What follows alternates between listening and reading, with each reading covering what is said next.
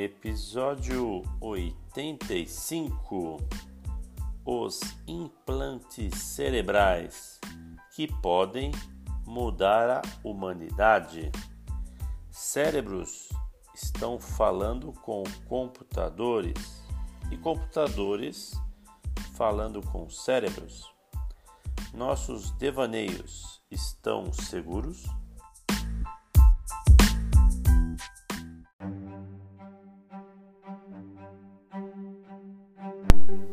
Jack Gallant nunca se esforçou para criar uma máquina de leitura de mentes.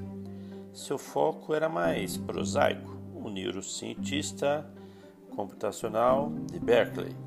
Ele trabalhou durante anos para melhorar nossa compreensão de como os cérebros codificam informações.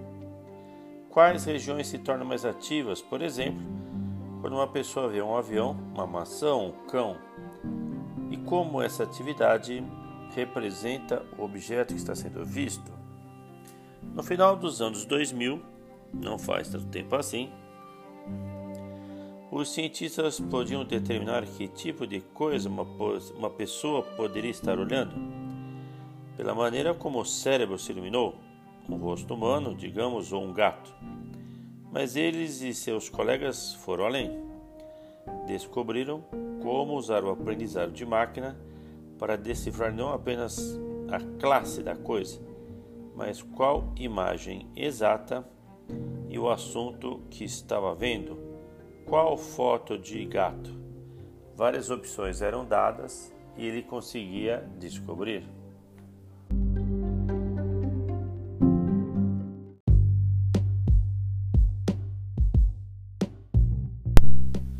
Um dia, Dr. Galante e seus pós-doutores começaram a falar. Da mesma forma que você pode transformar um alto-falante em um microfone ligando para trás, eles se perguntaram se poderia reverter o algoritmo que eles desenvolveram para que pudessem visualizar apenas a partir da atividade cerebral o que a pessoa estava vendo.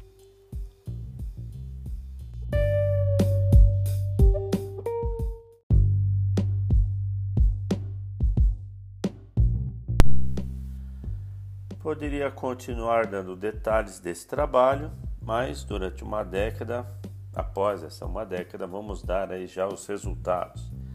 Então vamos lá. Machine Learning, inteligência artificial, tudo isso em campo. E agora as imagens reconstruídas se movem com uma fluidez onírica, em, uma, em sua imperfeição elas evocam uma arte expressionista e algumas imagens reconstruídas parecem completamente cerradas. Mas onde eles têm sucesso? Eles representam uma conquista surpreendente, uma máquina traduzindo padrões de atividade cerebral em uma imagem em movimento compreensível por todas as outras pessoas. Uma máquina, acredite, que pode ler o seu cérebro.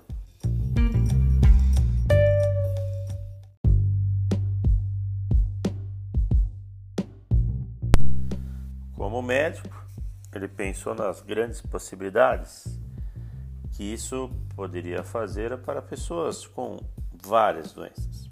Poderíamos aqui enumerar várias. Mas ele também estava assustado, esse é o destaque, porque o experimento mostrou de uma forma concreta que a humanidade estava no início de uma nova era, na qual nossos pensamentos poderiam ser teoricamente arrancados de nossa cabeça. O que ia acontecer? Doutor Galan se perguntou quando você podia ler pensamentos que o pensador talvez nem estivesse consciente, quando você podia ver as memórias das pessoas. Esse é um pensamento muito sóbrio que agora você tem que levar a sério. Acredite.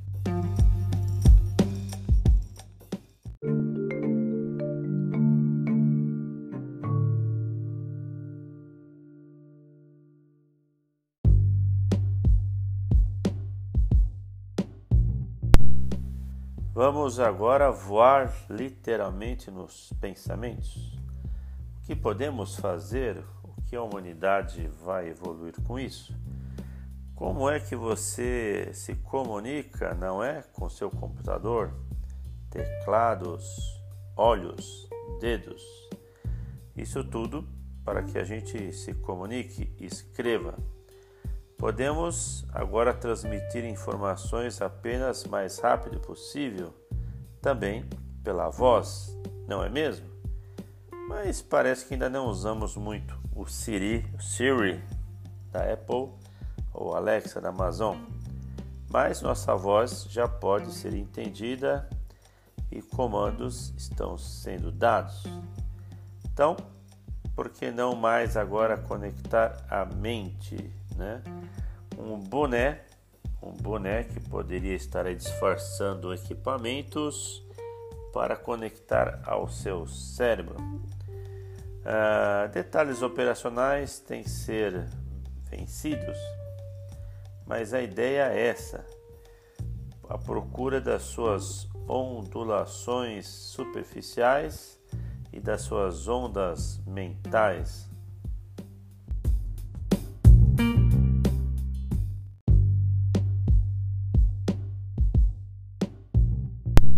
Você talvez até diga: chega, né? Para, para, não vou ouvir mais nada. Mas porque fiquei assustado Calma, calma, que tem ainda mais ficção, realidade vindo por aí. Se você ficou assustado né, do, do fluxo vindo do seu cérebro para o mundo exterior, e agora então, momento terror. E ao contrário, quais tecnologias alimentarão a interface cérebro-computador? mandando informações, escrevendo para o cérebro? Quais tecnologias que poderão transmitir informações diretamente ao cérebro?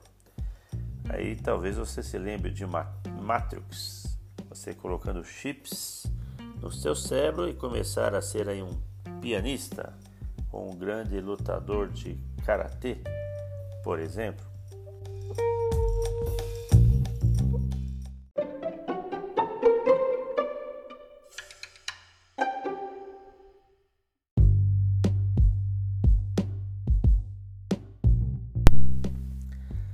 Nossa, agora então ficou assustado mesmo. Vamos fazer um buraco na minha cabeça para botar uma saída USB. Não necessariamente pode ser uma tecnologia não invasiva de leitura cerebral, seria um terceiro grande salto. Olha o que alguns médicos disseram: esqueça a crise da Covid, você está achando que isso é um o novo, o novo mundo está aí, o novo mundo está por vir, com todas essas tecnologias mentais que vão mudar a nossa vida e a vida de toda uma coletividade.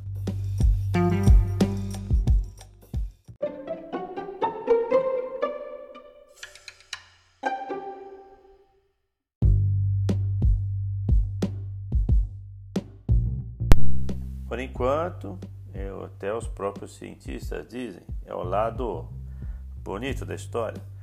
Aparelhos que ajudam pacientes paralisados a aproveitar mobilidade, lábios, pálpebras para controlar computadores ou mover braços robóticos. Mas nem isso não será necessário se você fizer aí um plugin direto do seu cérebro, implantes de computador. Então você vai criar aí uma espécie de medula espinhal eletrônica que vai controlar a lesão existente. Também já temos braços aí robotizados e exoesqueletos. Trabalhadores poderão facilmente levantar muito peso e aí, polícias, forças militares, talvez você já comece a ficar de novo com medo. Novamente um lado divertido, o lado do diver, da diversão, né? Imagina, vem comigo, né? Como dizia aquele cara da TV, vem comigo no seu pensamento. Como é que vai ficar a história dos videogames, né? avatares.